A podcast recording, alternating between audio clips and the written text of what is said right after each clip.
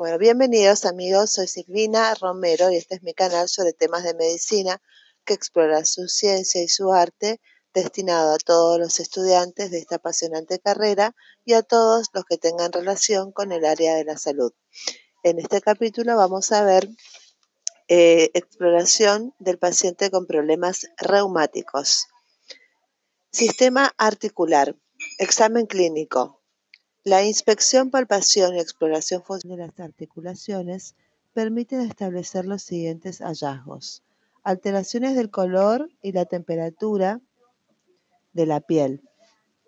En los procesos inflamatorios agudos, la piel suprayacente a las articulaciones aparece tensa, reluciente, enrojecida, caliente y muy sensible al tacto. Modificaciones de la forma. Las articulaciones pueden presentarse tumefactas con sus contornos borrados y desaparición de las fosetas y saliencias óseas normales. Esta tumefacción puede ser debida a edema de la piel, del tejido adiposo subcutáneo, periarticular o de los tendones y bolsas sinoviales. 2. Inflamación y engrosamiento de la sinovial y la cápsula articular, caso en el cual la tumefacción está circunscripta a las áreas de reflexión de la sinovial y en los bordes capsulares, cuando ambos están próximos a la piel. 3. Existencia de derrames intraarticulares como hidraartrosis, hemartrosis y pioartrosis. La inspección permite comprobar el abultamiento de la articulación. La palpación demuestra la fluctuación que denuncia a su vez la presencia de líquido. En la rodilla permite buscar el choque rotuliano, maniobra que consiste en presionar digitalmente la rótula contra el fémur obteniéndose una sensación especial de rebote característica de la existencia de hidrartrosis. 4. Presencia de derrames sinoviales en las bolsas extraarticulares. 5. Osteofitos con neoformación ósea. En el margen de las articulaciones afectadas de artrosis. Un ejemplo característico de este tipo de reumatismo degenerativo es el nódulo de Everdem, desarrollado en las articulaciones interfalángicas distales de los dedos de las manos. Crepitación. Este signo se comprueba aplicando la palma de la mano sobre la piel de la articulación a la vez que con la otra se toma el miembro y se lo hace ejecutar un movimiento pasivo, en el caso de la rodilla el movimiento de flexo-extensión. La mano que descansa sobre la articulación percibe una sensación especial de crepitación o crujido que también puede ser audible.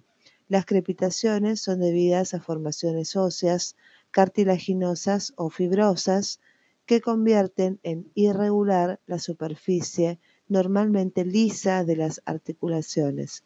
En las rodillas puede percibirse un resalto debido a la existencia de cuerpos libres intraarticulares. Deformaciones y posiciones anómalas. Los espasmos musculares, contracturas, destrucción de zonas de la articulación, proliferaciones, retracciones tendinosas y relajación de los ligamentos que constituyen el soporte articular pueden dislocar y luxar las articulaciones, dando lugar a variadas actitudes viciosas. Movilidad activa y pasiva. Para estudiar la movilidad pasiva, el médico solicita al paciente que deje reposar la articulación en posición neutra con los músculos relajados y procede a movilizar la articulación tratando de realizar los desplazamientos normales. El examen debe conducirse gentilmente con prudencia para no despertar dolor. Para el estudio de la movilidad activa se le pide al paciente que ejecute los movimientos que le va indicando el médico, orden que el enfermo cumplirá hasta el punto que le provoque dolor. Con estos dos procedimientos semiológicos puede comprobarse la hipermovilidad El rango del movimiento puede superar los límites normales si existe destrucción de los extremos óseos o relajación de las estructuras que soportan la articulación, es decir, la cápsula y los ligamentos. La hipomovilidad. En general, los procesos que afectan las diferentes estructuras articulares limitan la movilidad activa y pasiva por la concurrencia de diversos factores como dolor, espasmos y contracturas musculares, inflamación, engrosamiento y adherencias de la cápsula articular, inflamación y edema de las estructuras periarticulares, derrames intraarticulares que por su volumen ponen en tensión la cápsula articular, neoformación ósea o cartilaginosa que detiene en un punto determinado el movimiento de la articulación, anquilosis ósea, confusión de las superficies articulares o anquilosis fibrosa por formación de puentes de tejido fibroso entre las superficies articulares. Atrofia muscular. Los músculos vecinos a las articulaciones enfermas pueden experimentar atrofia de grado variable por acción refleja o por falta de función, como ocurre en la anquilosis. Los nódulos. Los nódulos son tumefacciones circunscriptas de las estructuras paraarticulares, incluyendo la piel y el tejido adiposo subcutáneo.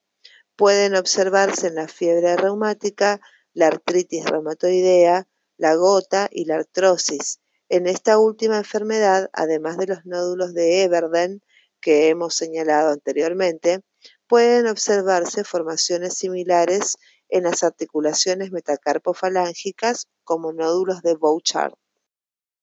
Examen funcional de las articulaciones. La amplitud de los movimientos articulares puede juzgarse cualitativamente o medirse exactamente mediante un goniómetro. Este último procedimiento, que permite cuantificar el déficit funcional, no se emplea habitualmente en la práctica diaria, pero puede ser fundamental desde el punto de vista médico-legal para establecer el grado de incapacidad laboral. Columna cervical.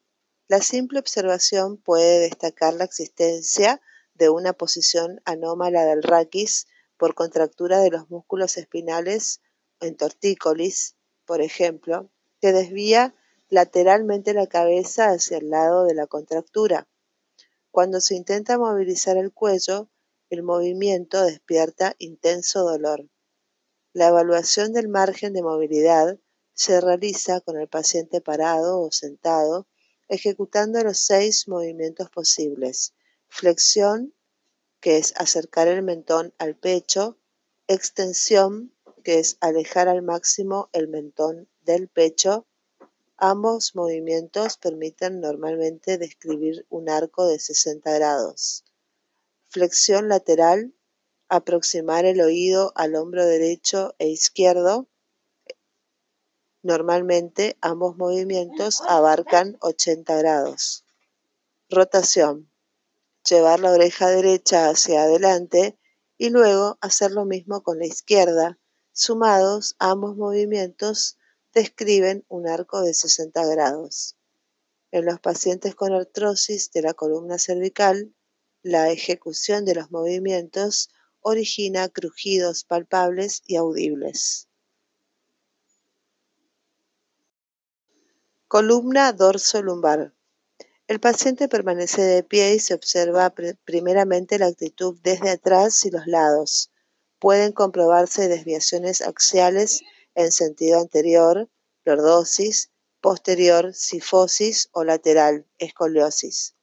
En ciertos pacientes puede observarse la rectificación de la incurvación dorsal y la lordosis lumbar normales.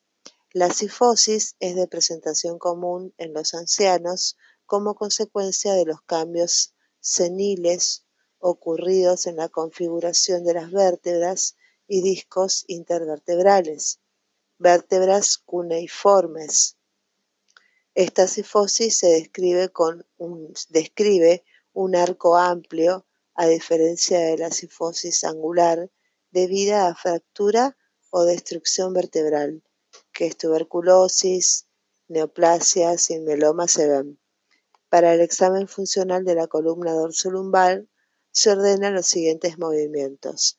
Flexo-extensión, que es la inclinación hacia adelante y hacia atrás y permiten normalmente realizar un arco de 120 grados. Flexión lateral de derecha a izquierda y de izquierda a derecha, normalmente describe un arco de 40 grados.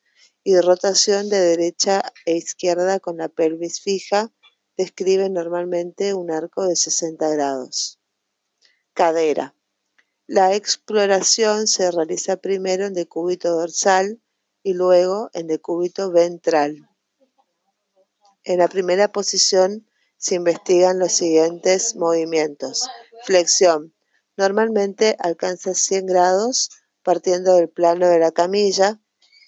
Abducción se separan las rodillas de la posición neutral de reposo con los pies juntos.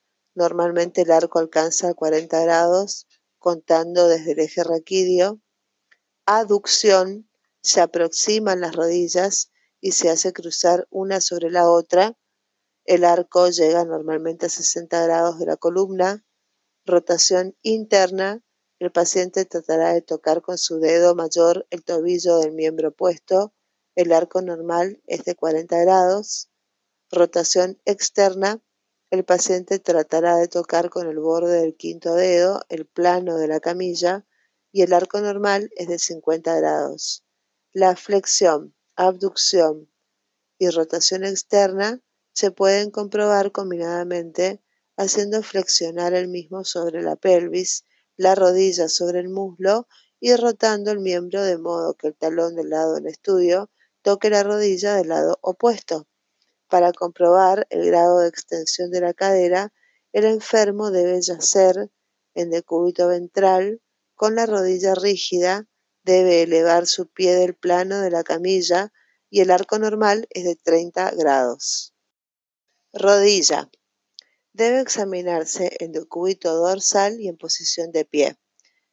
En esta última postura pueden apreciarse desviaciones axiales tales como el genu valgum, aproximación de las rodillas, y separación anormal de los pies, o el genu varo, que son los miembros inferiores arqueados como un paréntesis.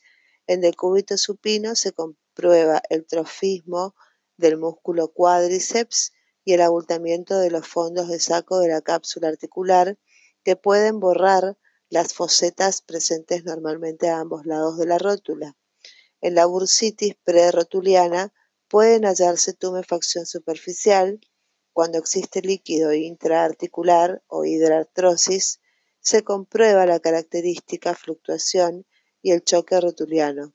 Para realizar esta maniobra se exprimen los fondos de saco con ambas manos para que el líquido se desplace por detrás de la rótula y luego con uno de los índices se proyecta la rótula contra la epífisis femoral, obteniéndose una sensación especial de peloteo. La evaluación de la movilidad de la rodilla se efectúa del siguiente modo. Flexo-extensión. El paciente en decúbito dorsal flexiona la rodilla al máximo y luego la extiende el arco normal alcanza a 180 grados. Rotación. En decúbito dorsal, la rodilla es flexionada a 90 grados. El médico mantiene fijo el muslo con una mano y con la otra toma el tobillo, rotando la pierna sobre el muslo y el arco normal es de 20 grados. Tobillo. La flexión dorso-plantar describe normalmente un arco de 60 grados la supinación y pronación describe un arco de 50 grados.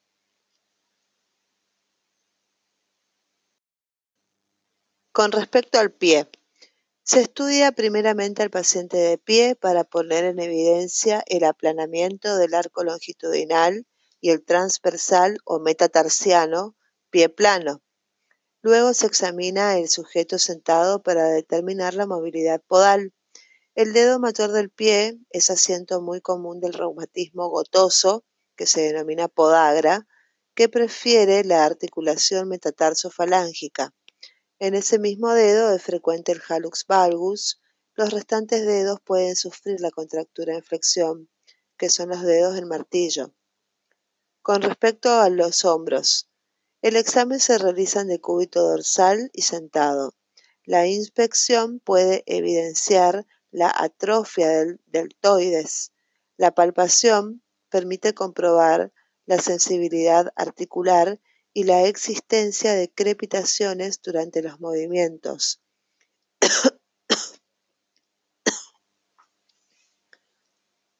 Deben explorarse los siguientes movimientos.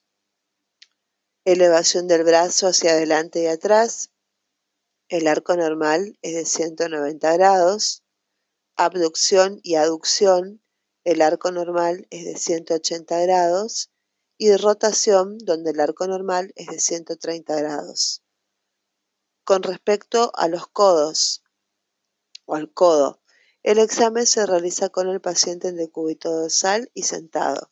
Mediante la inspección y palpación puede comprobarse la existencia de tumefacción dolorosa, bursitis olecraniana frecuente en la gota y nódulos de artritis reumatoidea en la cara dorsal de la articulación. El movimiento de flexo-extensión describe normalmente un arco de 150 grados. El movimiento de rotación se explora con el brazo pegado al tronco y el antebrazo en flexión. El arco normal es de 160 grados. Con respecto a la muñeca, el paciente permanece sentado con el antebrazo flexionado y la mano pronada. La inspección y palpación pueden revelar tumefacción dolorosa y desviación en flexión o en sentido cubital, desviación en golpe de viento en la artritis reumatoidea, aplicando la palma de la mano sobre la cara anterior de la articulación y haciendo ejecutar movimientos de la flexoextensión, pueden percibirse crepitaciones en la sinovitis risiforme.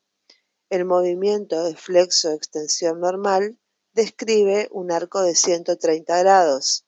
La desviación lateral en sentido radial y cubital alcanza a 50 grados manos y dedos. Las manos constituyen una localización importante de los reumatismos, algunos de los cuales prefieren selectivamente ciertas articulaciones. La artrosis deforma frecuentemente la articulación interfalángica distal, formando los característicos nódulos exofíticos de Everden. La última falange puede desviarse lateralmente, con menor asiduidad la osteoartrosis lesiona las articulaciones interfalángicas proximales y las metacarpofalángicas, que son los nódulos de Bouchard.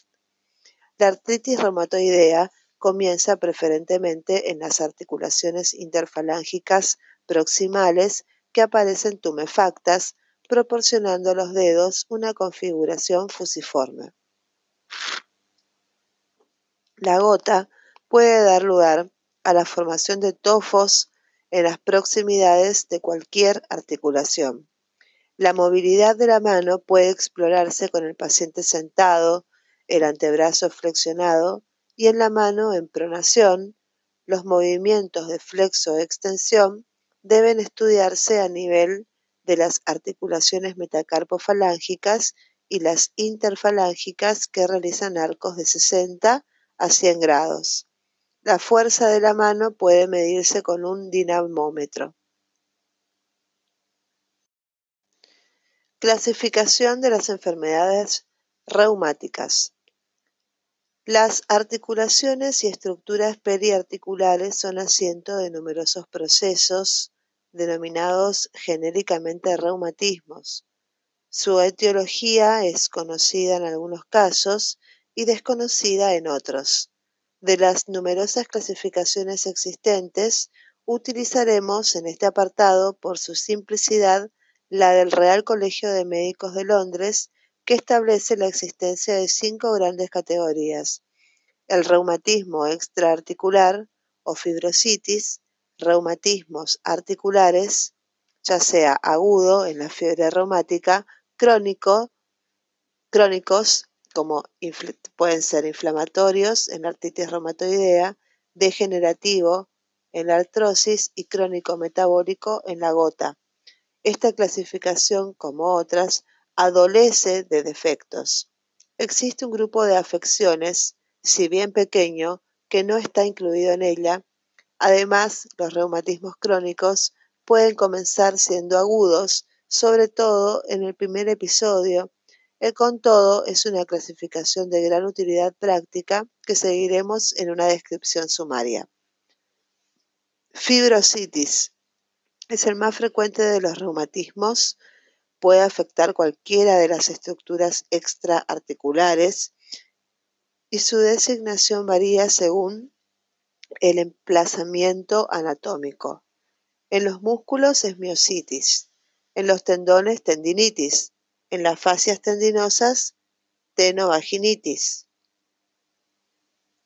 en la cápsula articular capsulitis, en las bolsas serosas bursitis, en el tejido perineural perineuritis, en el tejido adiposo subcutáneo paniculitis, en la aponeurosis retracción fibrosa de la aponeurosis palmar o enfermedad de Dupuytren. Todos estos procesos pueden ser primarios o secundarios a otros reumatismos como artrosis, artritis reumatoidea, gota y fiebre reumática. Clínicamente, el síndrome fibrocítico se caracteriza por los siguientes componentes: dolor espontáneo o provocado por los movimientos y aliviado con el reposo, dolor provocado por la presión ejercida sobre las estructuras comprometidas o ciertos puntos llamados punto gatillo.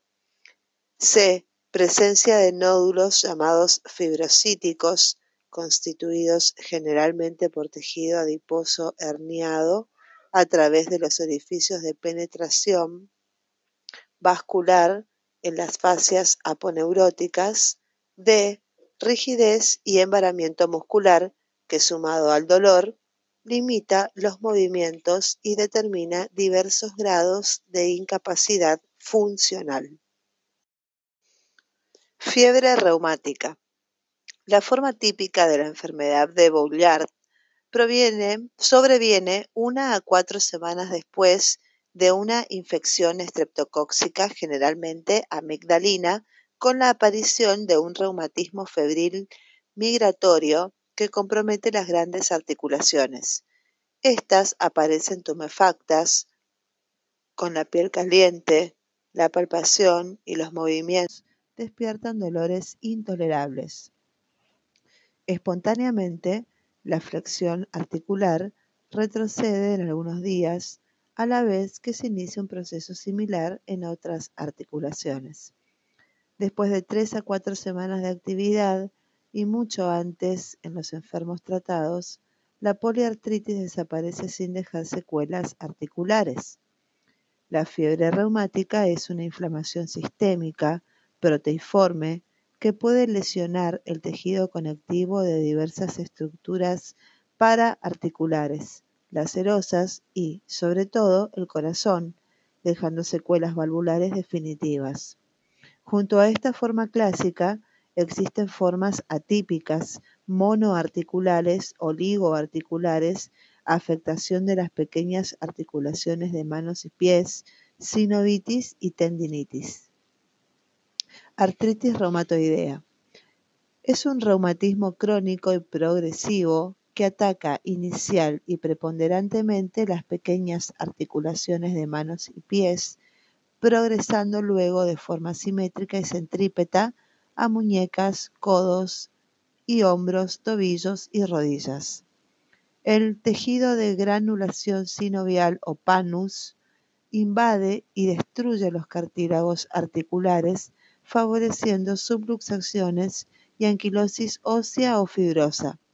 La retracción capsular y ligamentosa, junto con la contractura muscular, determina desviaciones y posiciones viciosas de las articulaciones. La fluxión articular experimenta remisiones y exacerbaciones sin causa conocida, Durante los empujes evolutivos existe fiebre de grado variable, inapetencia, adelgazamiento y otras manifestaciones sistémicas que denuncian un proceso inflamatorio crónico. La localización vertebral o espondiloartritis reumatoidea anquilosante predomina en el sexo masculino. Existe una variedad descendente que comienza en la cintura escapular y la columna cervical y una variedad ascendente que se inicia en las articulaciones sacroilíacas y la columna lumbar. Con el transcurso del tiempo, la columna deviene rígida, con pronunciada cifosis cérvico-dorsal y rectificación de la lordosis lumbar fisiológica. Artrosis.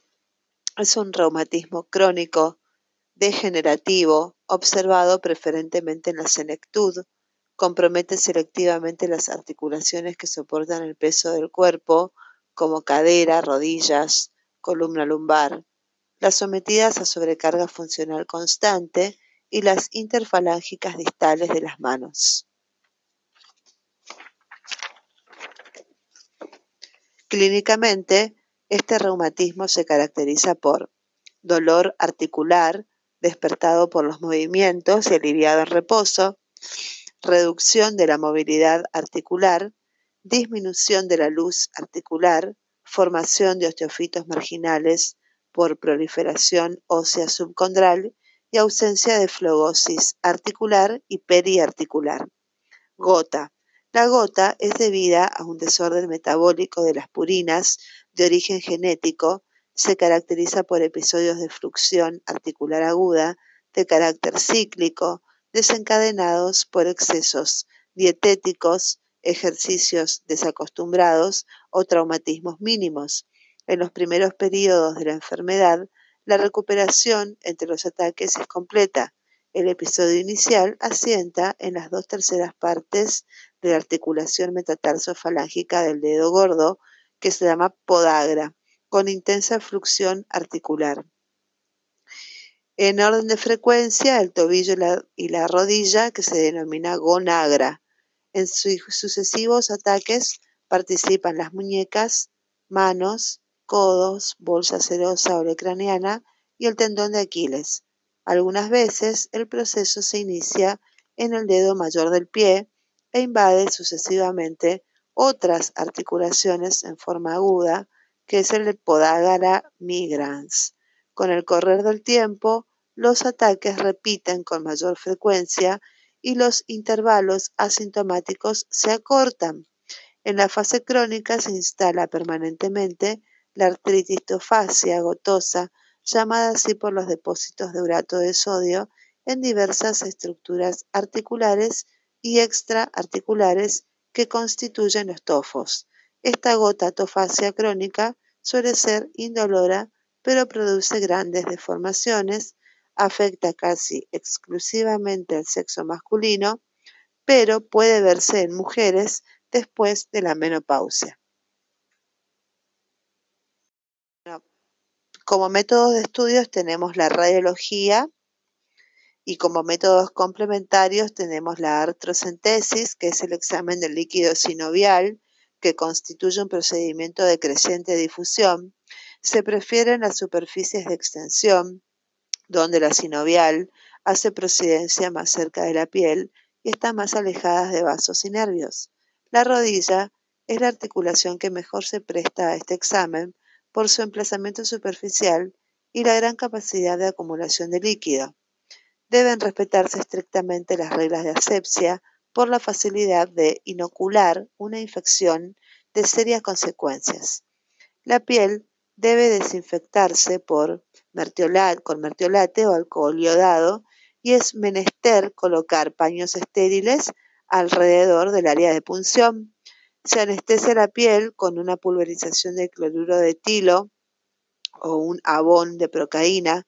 La jeringa y la aguja calibre 20 deben esterilizarse en autoclave. En general, conviene extraer la mayor cantidad posible de líquido, pero pueden bastar Algunas gotas obtenidas de las pequeñas articulaciones de manos y pies para ciertos exámenes citológicos o para demostrar la existencia de cristales de uratos en la artritis gotosa. Obtenido el líquido, se aprecian sus caracteres organolépticos y se lo somete al estudio microscópico.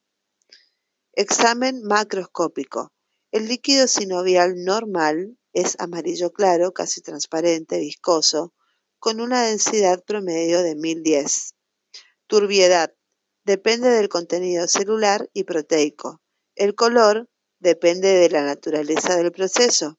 Puede ser amarillento, rosado o santocrómico, cremoso, verdoso o hemorrágico. Viscosidad. Se puede juzgar cuantitativamente mediante un viscosímetro o bien cualitativamente dejando caer una gota del pico de la jeringa. Del mismo modo, una gota de líquido colocada entre el pulgar y el índice puede ser extendida como un filamento al separar los pulpejos y su longitud será tanto mayor cuanto más viscoso sea el líquido. La prueba de Roppers es similar a la reacción de Ribalta para el líquido pleural y acítico y consiste en dejar caer unas gotas de líquido sinovial en un tubo de ensayo que contenga ácido acético diluido. Se forma un coágulo más o menos friable por la agitación. En el examen microscópico, el líquido sinovial normal es similar al plasma dializado. Presenta los siguientes valores. Número de leucocitos 180 o menos por milímetro cúbico, recuento diferencial, monocitos 48%, linfocitos 25%, polimorfonucleares 7%, plasmocitos 10%, fagocitos 5%, células sinoviales 3%, células no clasificables 2%, y no existen eritrocitos y el cultivo es estéril. Proteínas totales, menos del 2,1 gramos por ciento. Mucina, 0,55 a 1,10 gramos, responsable de la presión osmótica, y pH 7,4. A continuación, expondremos las características macroscópicas y microscópicas del líquido sinovial en distintas enfermedades reumáticas, siguiendo a Yesar. En el grupo 1, que es no inflamatorio, la enfermedad puede ser artritis traumática o, artrosis. En el grupo, bueno, de normal, el color es pajizo, la claridad es transparente, la viscosidad es elevada y los coágulos de fibrina están buenos. En la artritis traumática, el color es santocrómico o hemorrágico, la claridad es transparente a turbia, viscosidad elevada y también es bueno el coágulo de fibrina. En la artrosis el color es amarillo, la claridad es transparente, la viscosidad es elevada y también el coágulo de fibrina es bueno. En el grupo 2 son los eh, trastornos inflamatorios. Dentro de estos tenemos el lupus sistémico, fiebre reumática, pseudogota, gota y artritis reumatoidea. En el lupus sistémico el color es pajizo, la claridad es nubosa, la viscosidad es elevada y el coágulo de fibrina es bueno. En la fiebre reumática el color es amarillo, la claridad nubosa, viscosidad baja y buen coágulo de fibrina. En la pseudogota también el color es amarillo, la claridad es nubosa, la viscosidad es baja y el coágulo de fibrina es bueno o friable. En la gota el color es amarillo o lechoso, la claridad es nubosa, la viscosidad es baja y el coágulo de fibrina es friable. En la artritis reumatoidea, el color es amarillo verdoso, la claridad es nubosa, la viscosidad es baja y el coágulo de fibrina friable. En el grupo 3, séptico, la enfermedad artritis tuberculosa y artritis séptica. En la artritis tuberculosa el color es amarillo, la claridad es nubosa, la viscosidad baja y el coágulo de fibrina es friable. En la artritis séptica era grisáceo o hemorrágico, la claridad era turbia o purulenta, la viscosidad es baja y el coágulo de fibrina es friable. Esto con respecto a la artrocentesis. Con respecto a la biopsia articular, pueden realizarse con dos procedimientos mediante agujas especiales que poseen un gancho en la punta en forma de arpón que desgarra un fragmento de la sinovial al extraerlas a cielo abierto con una artrotomía mínima, extirpándose un fragmento de la sinovial para su estudio histológico. La biopsia articular halla su indicación en, las artritis atípicas o de causa oscura. Métodos de laboratorio. Existen hallazgos bioquímicos específicos e inespecíficos de las artropatías. 1. Eritrosedimentación. Su aumento acompaña al grupo inflamatorio de reumatismos. Es un dato de valor como índice de evolutividad o de remisión. 2. La proteína C reactiva. Esta es una proteína que no existe normalmente, aparece en la sangre de los pacientes con reumatismos inflamatorios. 3. El hemograma. Los reumatismos inflamatorios se acompañan de anemia y leucocitosis neutrófila. Algunas formas clínicas cursan con leucopenia. 4. Electroforesis proteica. Los reumatismos del grupo inflamatorio pueden acompañarse de aumento de alfa-2 globulina y gamma globulina. 5. Inmunoelectroforesis. La artritis reumatoidea y la colagenosis se acompañan de aumento de varias inmunoglobulinas como gamapatías policlonales. Sexto, antiestreptolicina cero. Es un anticuerpo que aparece en cantidades elevadas de la sangre de sujetos que han sufrido una infección estreptocóxica como respuesta a una toxina bacteriana Estreptolicina. La cifra normal oscila entre 0 y 250 unidades TOT. En la fiebre reumática los niveles se elevan pudiendo alcanzar 1500 unidades TOT. 7. Factor reumatoideo. Es un conjunto de globulinas que tienen propiedades similares a los anticuerpos antigama globulina. El factor no es específico de artritis reumatoidea, pero se presenta con gran frecuencia en esa enfermedad se detecta en la sangre con las reacciones del látex, bentonita, Waller-Rose, etc., o bien intracelularmente mediante la técnica de la roseta basada en el fenómeno de la inmunocitoadhesividad. Los linfocitos circulantes de pacientes sensibilizados a un antígeno producen una roseta o conglomerado de eritrocitos cuando entran en contacto con eritrocitos recubiertos del antígeno. Octavo, la célula LE. Se la encuentra en la sangre, médula ósea y líquido sinovial de las colagenopatías, especialmente en el lupus sistematizado. Puede hallársela asimismo en 5% de los casos de artritis reumatoidea. Son leucocitos de gran tamaño que contienen en inclusión restos nucleares de otros leucocitos. Y noveno, uricemia. El ácido úrico sanguíneo se eleva por encima de 7 miligramos por ciento en el reumatismo gotoso.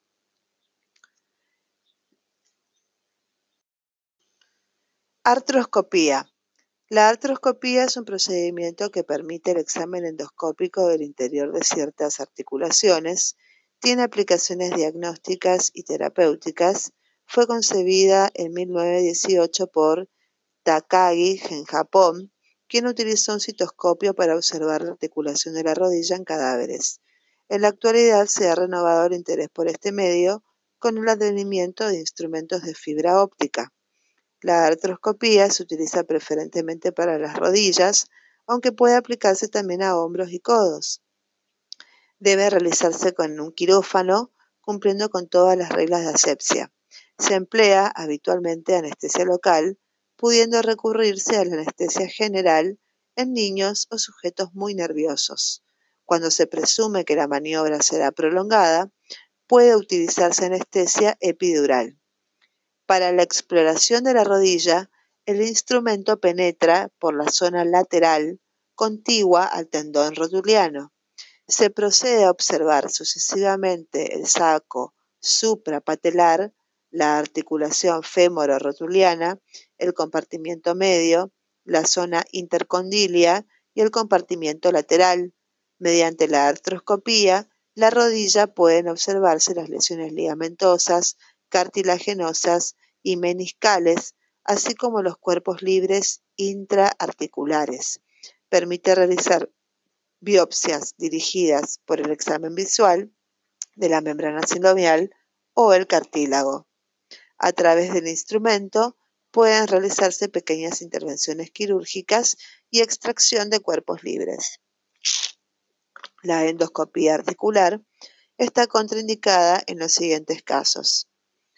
En artritis séptica, en alteraciones de la coagulación sanguínea y en la pérdida acentuada de la motilidad articular o anquilosis fibrosa. Muy bien amigos, esto ha sido todo por el momento. Espero que les sea de utilidad como herramienta de estudio y complemento y refuerzo de conocimientos adquiridos previamente. La idea es generar curiosidad e inquietud en ustedes y que sigan recabando información sobre este tema. Les agradecería que si les ha gustado el contenido, lo compartan con algún amigo o conocido al cual le pueda ser de utilidad. Muchísimas gracias, tengan una excelente jornada y sean felices. Hasta luego.